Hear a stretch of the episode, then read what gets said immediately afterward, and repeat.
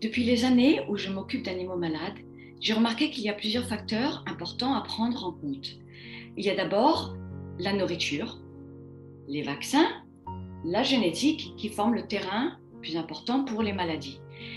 Il faut aussi prendre en compte les toxines. Il y a les toxines environnementales qui ont à voir avec l'intérieur de la maison, l'extérieur de la maison, et les toxines émotionnelles.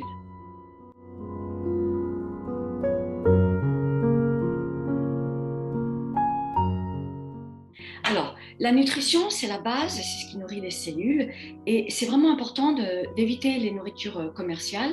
Donc, il faut vraiment s'informer par rapport aux, croquettes commerciales où il y a beaucoup d'additifs et, beaucoup de produits nocifs dedans. Il faut essayer d'aller le plus possible vers des nourritures naturelles. Donc, toutes ces informations, vous pouvez les trouver. Il y a des livres, il y a des informations sur Internet. Il faut aussi prendre en compte qu'il y a eu des animaux qui ont peut-être euh, étaient dans, avec des grands traumatismes dans le passé, qui ont eu des très mauvaises nutritions, ils ont été longtemps dans les rues ou dehors ou mal nourris, tout ça, ça, ça influence leur état de santé.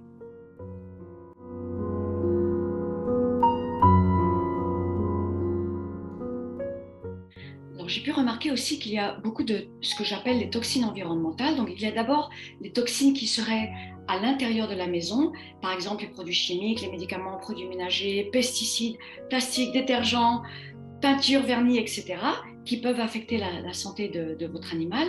Aussi, parfois, il y a des, types d'empoisonnement euh, qui sont à l'intérieur des toxines environnementales, mais euh, qui sont par défaut, par exemple les huiles essentielles, le chat a attrapé du chocolat, il a mangé du café, etc. il faut faire attention euh, au type de produits que vous avez dans la maison. Donc j'ai quand même fait, sur, toutes ces années, j'ai vu beaucoup de cas d'empoisonnement avec des animaux qui vont et qui prennent des, produits ménagers, par exemple. Ou même des huiles essentielles. J'ai eu un chat qui était euh, au bord de la mort parce que euh, la personne lui a mis des huiles essentielles sans savoir. Un tout petit chaton, il a manqué de mourir. Un autre chat qui a mangé du chocolat qui a attrapé les biscuits au chocolat, qui a mangé plein de chocolat, et bon, il a manqué de mourir, il a atterri chez le, vétérinaire en grande urgence. Donc il faut faire attention. Yes, il faut prendre en compte tout ça, il faut vraiment euh, faire attention à tout ce qu'il y a dans la maison. Ensuite, il y a les toxines de l'environnement externe. Donc, par exemple, ce qu'il y a dehors. Donc ça, c'est vraiment important à prendre en compte. Par exemple, euh, j'ai eu un jour, l'autre jour, j'ai eu un chien qui a mangé du laurier rose, il y a le, le lys, par exemple, pour les chats. Euh, j'ai de nombreux animaux qui ont été empoisonnés par de l'anti-antifreeze. C'est ce qu'on met pour pas dans les voitures pour qu'il n'y ait pas la congélation. Euh, il y a de nombreuses euh, choses, par exemple, que mangent des chevaux involontairement, puisque les instincts, maintenant, ils sont, ils sont moins puissants qu'avant. Donc, il y, a la, il y a la belladone, par exemple, l'absinthe. Il y a des herbes qui sont toxiques. D'accord? Ensuite, euh, je pense qu'il faut vraiment prendre en compte, il faut vraiment euh, s'instruire sur le type de, possibilités selon vos régions de maladies qui peuvent être données par des parasites. Donc, par exemple, il y a, dans certaines régions, il y a beaucoup de maladies de Lyme.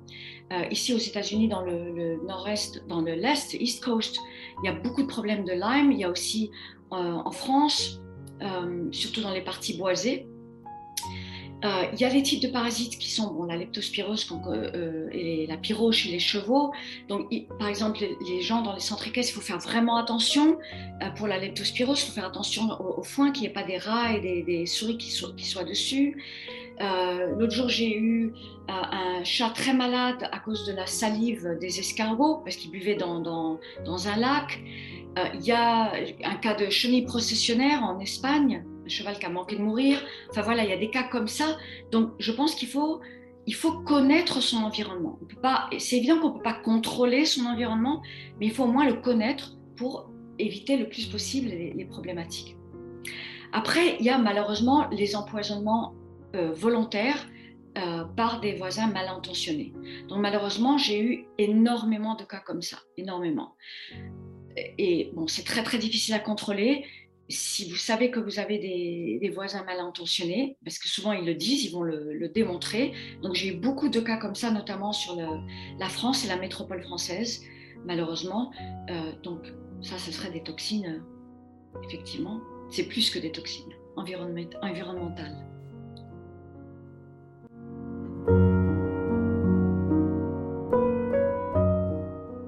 J'ai remarqué qu'il y a ce que j'appelle moi les toxines émotionnelles.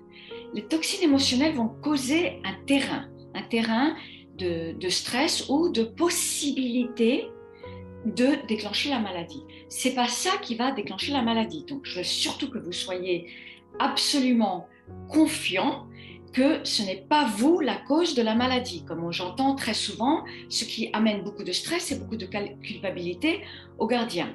Vous n'êtes pas la cause, d'accord? La, maladie va se présenter au-dessus de tout ce, que, ce dont j'ai parlé tout à l'heure. Donc la, nourriture, vaccin, génétique, toxines environnementales, etc. Au-dessus de ça, il est possible d'avoir des toxines émotionnelles qui ont à voir avec les gardiens. Donc, que veut dire les toxines émotionnelles?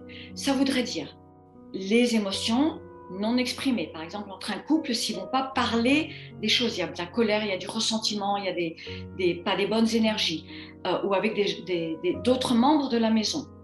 Euh, des, personnes qui vivent dans la maison qui ont des, grosses problématiques, des choses qui sont pas résolues, d'accord? Dans, dans, leur vie, des, traumatismes, des choses qui sont arrivés et que à base de ça, il y a des émotions extrêmement fortes, donc je précise extrêmement fortes, oui, qui peuvent euh, stresser, les stresser eux et donc en retour stresser les animaux. Mais ce que je veux bien préciser, c'est pas le stress quotidien que tout le monde expérimente tout le temps qui va rendre vos animaux malades. D'accord, faut être bien sûr de ça. Donc, on a tous droit d'être stressé, on a tous le droit d'être malade, on a tous le droit d'être anxieux parce qu'on vit dans des périodes anxiolytiques. C'est pas ça qui va rendre malade vos animaux. Oui. Donc, toxines émotionnelles, c'est vraiment les grosses, grosses choses non exprimées qui sont là et qui peuvent redéclencher. Donc, c'est vrai qu'on a quand même vu qu'il y a souvent des animaux qui qui absorbent des choses des humains ou qui font des maladies parallèles. Donc j'ai vu des animaux, par exemple, j'ai vu des gens avec des abcès, l'animal a un abcès euh, parallèle. Euh, la personne va se faire avoir une opération de dos, le, chat a mal au dos. Donc j'ai quand même observé cela. Donc je suis obligée d'en parler parce que j'ai quand même observé qu'il y a des animaux qui absorbent des choses euh, chez les humains. D'accord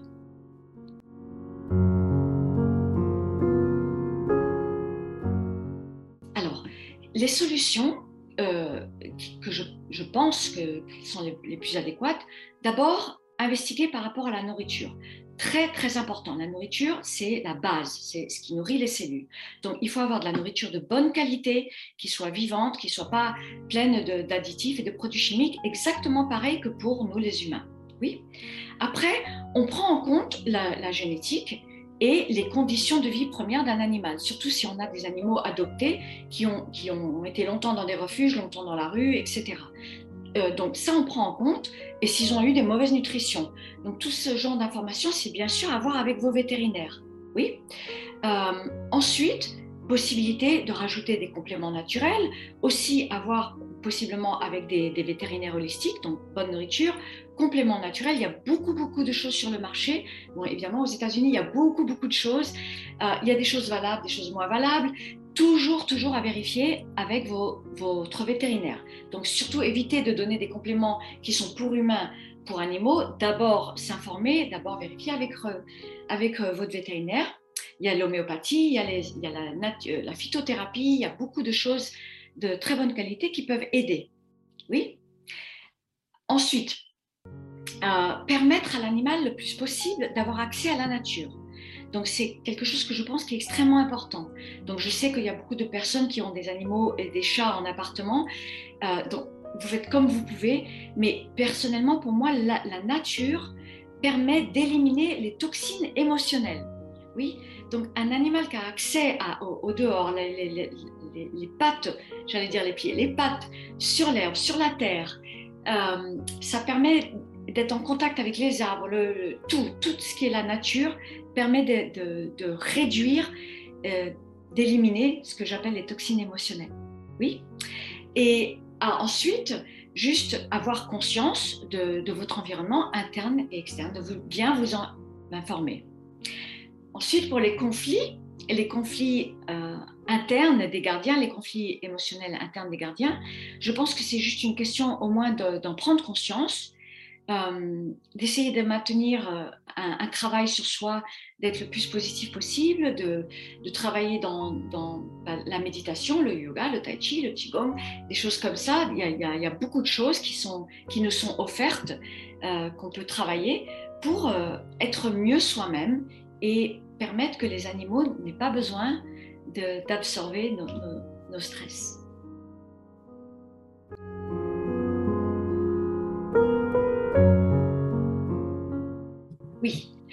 Le mindfulness, c'est être présent, être dans le présent avec nos animaux, leur donner cette attention. Il y a beaucoup de gens qui travaillent, qui sont occupés, qui ne peuvent pas donner cette attention, mais c'est donner, être complètement, complètement là avec eux. Euh, donc, par exemple, dans les centres équestres, j'en parlais beaucoup à l'époque où je travaillais beaucoup, beaucoup dans les centres équestres. Je leur disais, essayez de ne pas être avec votre portable quand vous êtes avec vos chevaux, euh, et essayez d'être présent mentalement avec eux, mentalement, émotionnellement. Pareil avec votre chien quand vous êtes en promenade, soyez avec lui. Ça, c'est ce que j'appelle le mindfulness, et ça aide à la santé de vos animaux. Euh, après, euh, j'ai entendu des, dialogues extraordinaires euh, du Dalai Lama. Récemment, il y en a un que j'ai posté sur Facebook où il parle de, donc il parle de ça pour les humains, pour se sortir de nos états d'anxiété et de stress. Et il dit, je regarde les animaux. Quand les choses vont pas bien, je regarde les animaux.